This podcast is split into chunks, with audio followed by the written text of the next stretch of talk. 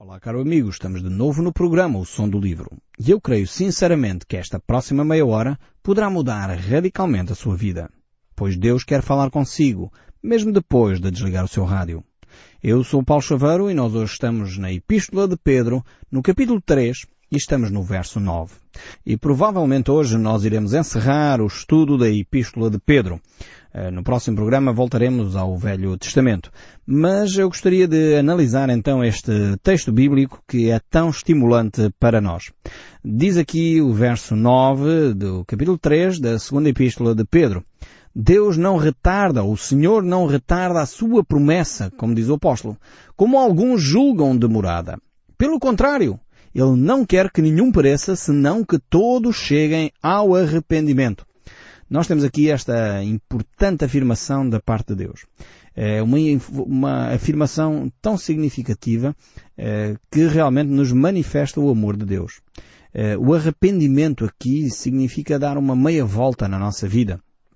E o arrependimento é vital para o nosso relacionamento com Deus. É, o arrependimento para o homem é uma palavra de ordem de Deus. Eh, Deus de alguma forma está constantemente a desafiar-nos a essa atitude de arrependimento. O próprio apóstolo Paulo, quando chega a Atenas, e está lá a fazer aquele lindíssimo discurso no Areópago de Atenas, ele diz, Deus não leva em conta o tempo da vossa ignorância, anunciada agora a todos os homens em todos os lugares, que se arrependam. Sem arrependimento não há relacionamento com Deus. Eh, muitas vezes nós queremos aderir uh, a um projeto religioso sem fazer uma autoanálise à nossa vida. Eu creio que é nesta autoanálise uh, pessoal, íntima, de introspeção, que nós crescemos. Eh, esta semana que passou, estive com, com uma pessoa, uma senhora, que teve sérios problemas no casamento Uh, e, e, realmente uma situação caótica, procurei ajudá-los com aconselhamento, esse casal. E, entretanto, perdi-lhes o rasto. Uh, deixei de os ver durante um ano, dois anos. E agora uh, regressou.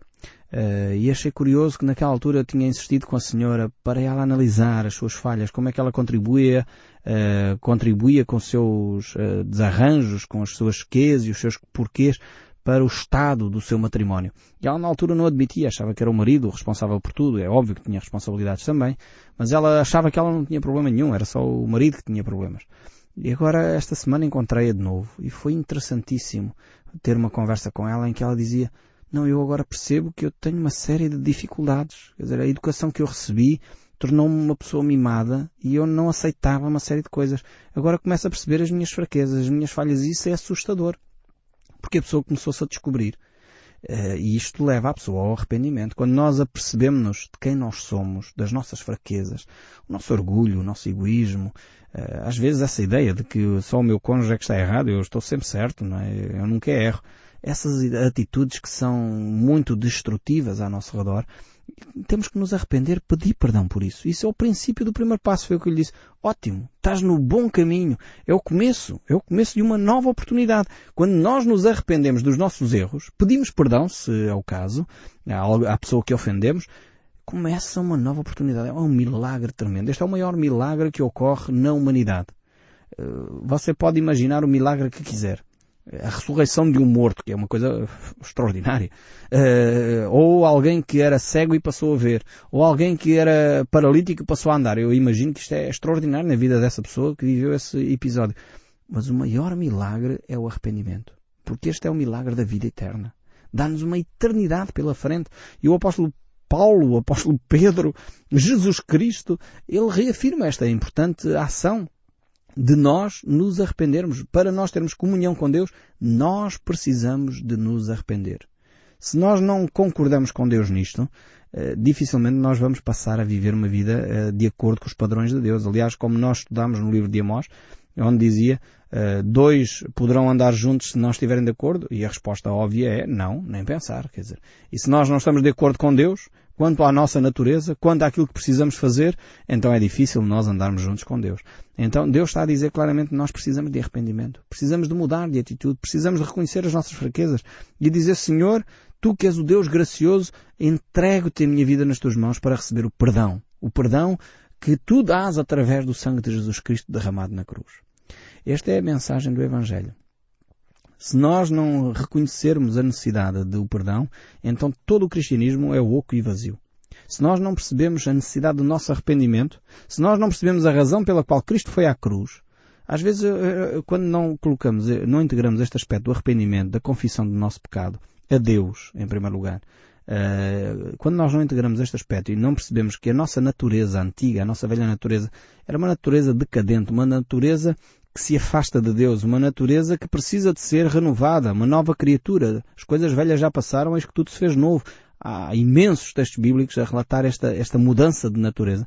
Se nós não entendemos isto, o cristianismo é mera religião, é oco, é tão, o cristianismo passa a ser tão hipócrita como os fariseus o eram. E nós às vezes nem nos apercebemos disto, e é, é tremendo. Como nós podemos ser hipócritas, como nós podemos ter uma religião de fachada, como nós podemos ter uma religião de cerimónias, Uh, e na realidade passamos ao lado de uma vida espiritual que poderíamos ter, porque temos acesso à pessoa de Cristo, mas entupimos a nossa espiritualidade com imagens, com santos, com rituais, com procissões, com velinhas, com água benta, com água do Rio Jordão e água ramos de oliveira não sei de onde, e esquecemos que a verdadeira espiritualidade passa pelo arrependimento, passa por pedir perdão a Deus, porque foi Cristo Jesus que derramou o seu sangue por si e por mim realmente eh, são reflexões tremendas e vitais para a nossa espiritualidade. Agora vemos que Pedro tinha esta percepção muito clara. É a fé em Cristo Jesus e o arrependimento que nós temos no nosso coração que nos dá acesso a Deus e por isso ele diz Deus é paciente para conosco. Veja bem, você já existe talvez há 30, 40, 50, 60, 70 anos, temos alguns ouvintes nossos que nos escrevem com 70, 70 e muitos anos e bem haja para vocês. Eh, realmente eh, Deus, este Deus continua a ser paciente consigo com 70 anos, consigo com 50 anos, comigo com, com a idade que eu tenho. É, é vital esta paciência porque Deus é tão bondoso para connosco. Eu não tenho palavras para descrever a bondade de Deus. E diz aqui que Deus espera. Deus espera. Deus aguarda e por isso Jesus não voltou ainda. Você e eu somos o impedimento à vinda de Cristo.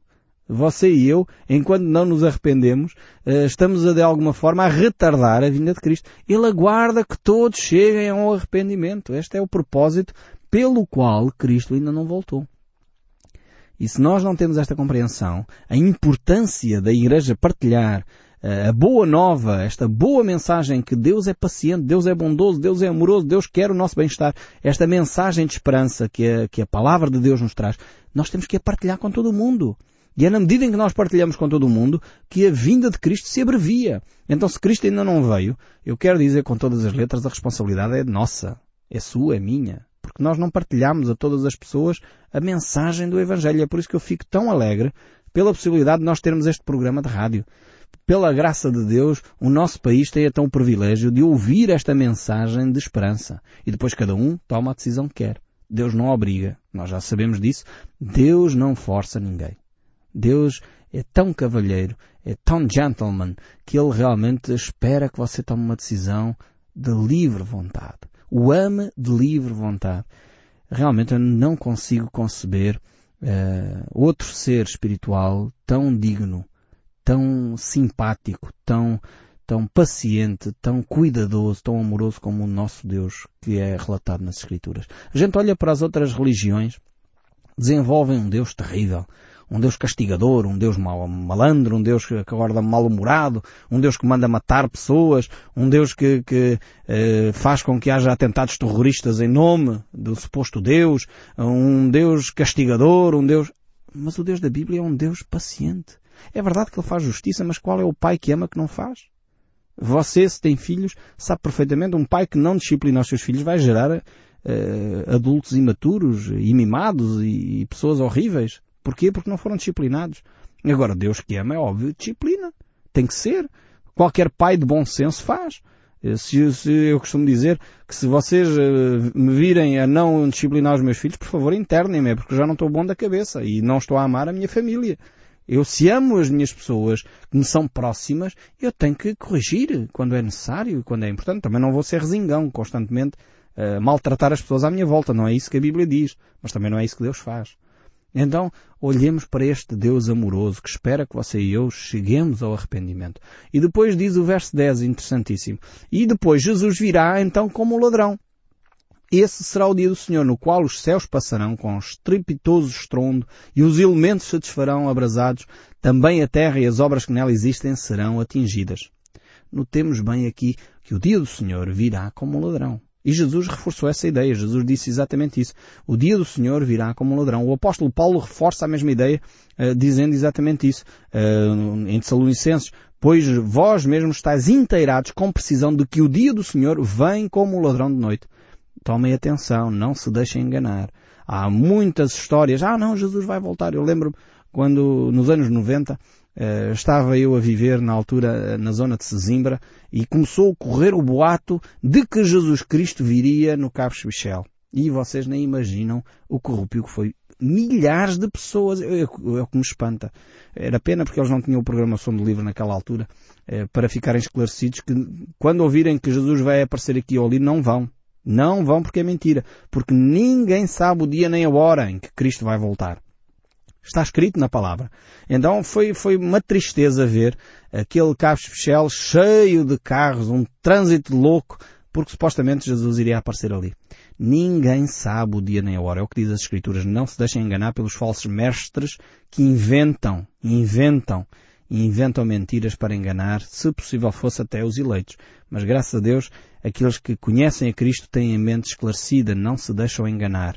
Ninguém sabe o dia nem a hora da vinda de Cristo. Virá como um ladrão. Porque o ladrão não vem com aviso. Porque se as pessoas soubessem a que horas é que vinha o ladrão, punham lá a polícia, né? Chamavam a polícia, preparavam-se para receber o ladrão. Ninguém sabe o dia nem a hora. E depois prossegue o verso 11. Visto que todas estas coisas hão de ser assim desfeitas, deveis ser tais como os que vivem em santo procedimento e piedade. Ou seja, depois o apóstolo Pedro diz que a terra vai ser destruída e por isso mesmo, por causa da terra ser destruída, temos que viver em piedade, viver em santidade. Agora, eu sei que há aí confissões religiosas que dizem, não senhor, a terra não vai ser nada destruída. Mas não é isso que a Bíblia diz. Se você tem a mesma Bíblia que eu, se você tem a sua Bíblia aberta, pode ver exatamente o que o texto bíblico diz aqui em 2 Pedro, capítulo 3, verso 10. Diz que os elementos uh, se desfarão abrasados.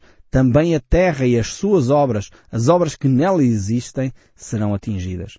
É verdade que Deus tem todo o poder para transformar esta terra. Isso não há dúvidas absolutamente algumas. Mas não criemos ilusões. Deus vai julgar. Deus vai julgar. Deus não é um Deus eh, cinzento, não é um Deus maldoso, é um Deus que tem paciência. Há milhares de anos que Ele espera, aliás, Ele até permite ser eh, ridicularizado pelo homem, aguardando pacientemente que o homem se arrependa. Mas um dia Ele vai fazer justiça. E Ele fará justiça. Isso também ao mesmo tempo consola o meu coração, sabem?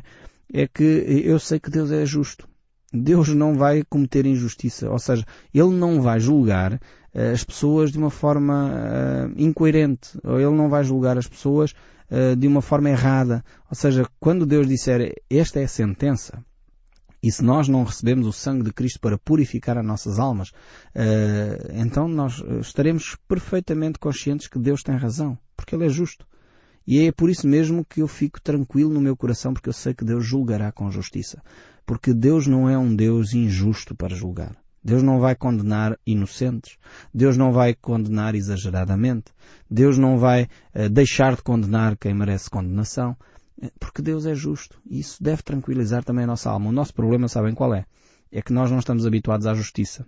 Nós estamos habituados à injustiça, às incoerências, e depois misturamos tudo. Mas Deus não é incoerente nem injusto.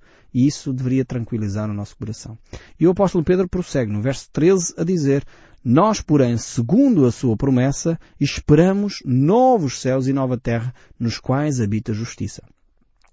Algumas uh, confissões religiosas têm pegado nestas questões e dizem, ah não, vai ser aqui na terra. Ah não, Deus vai renovar esta terra. Eu quero dizer que para mim é irrelevante. É uma discussão que, sinceramente, Uh, nem sei se vale a pena sequer iniciar.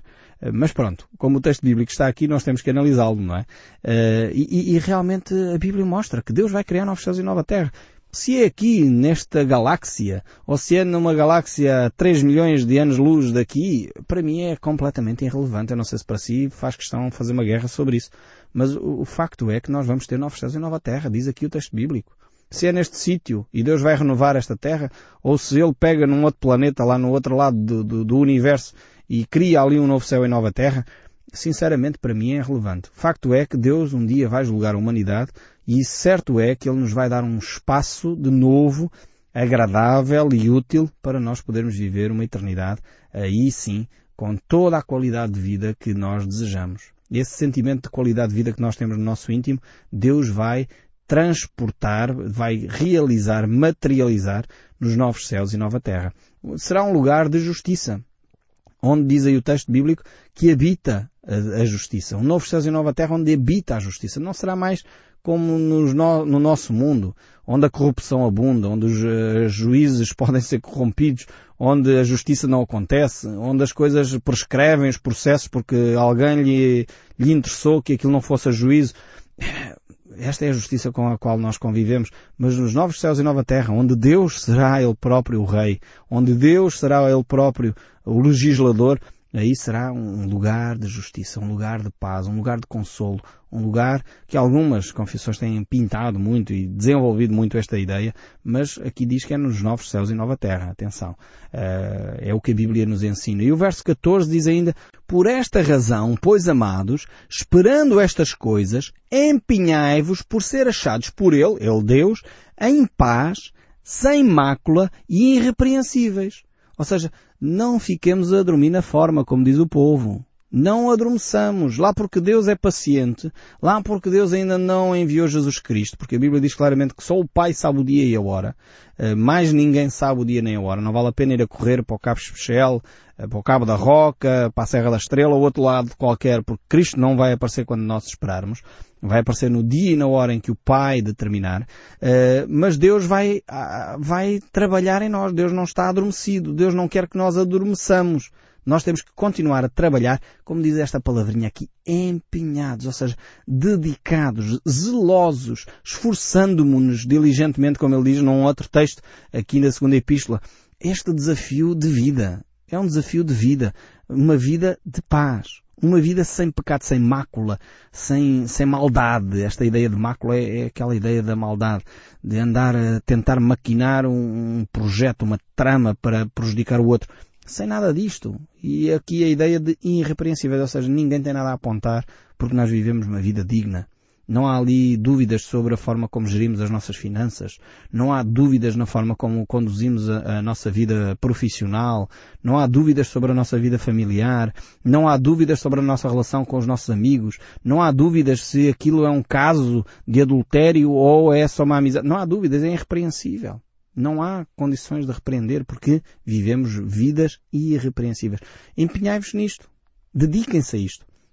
E é o que Deus sempre nos desafiou a fazer. É buscarmos em primeiro lugar o reino de Deus.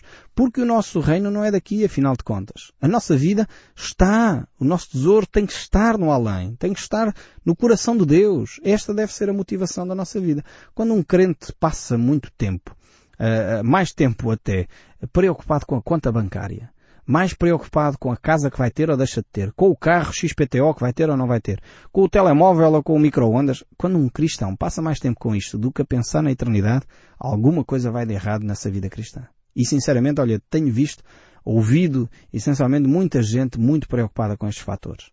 E, no fundo, os seus discursos religiosos giram sempre em torno do mesmo, do mesmo discurso.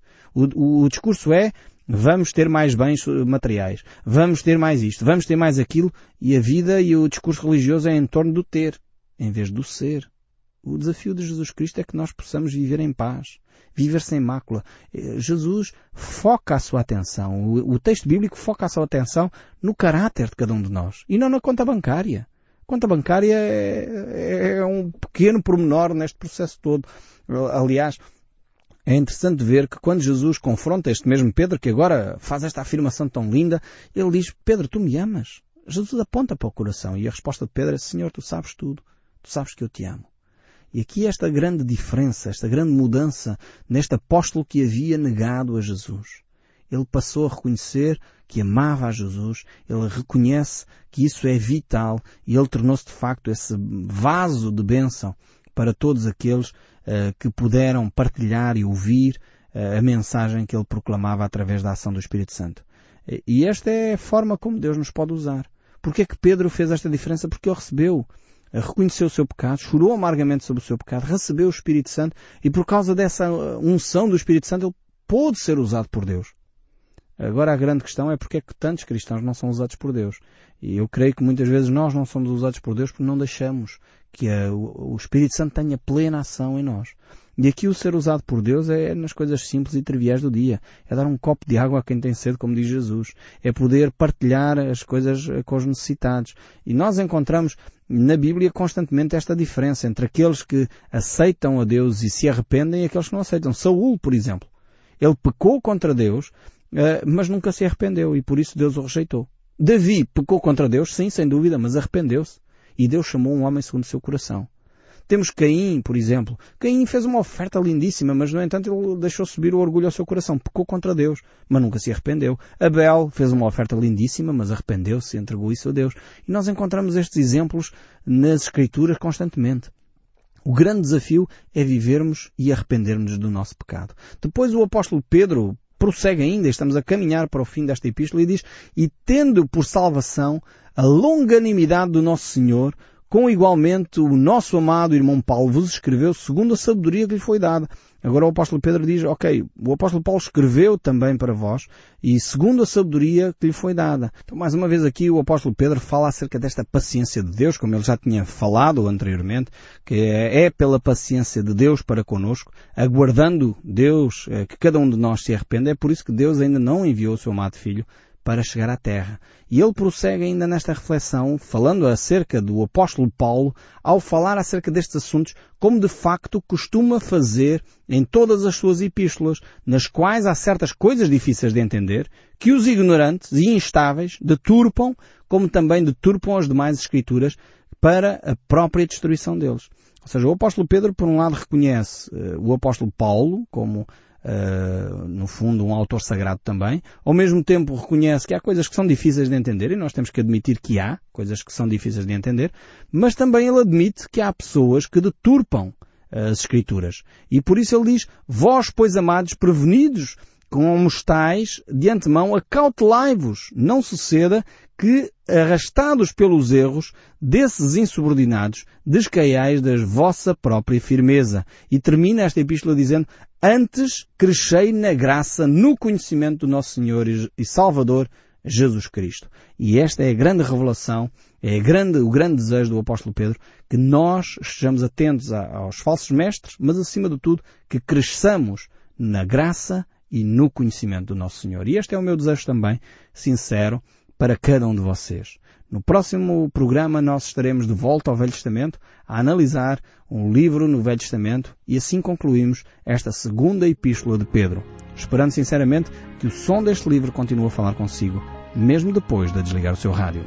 Que Deus o abençoe ricamente e até ao próximo programa.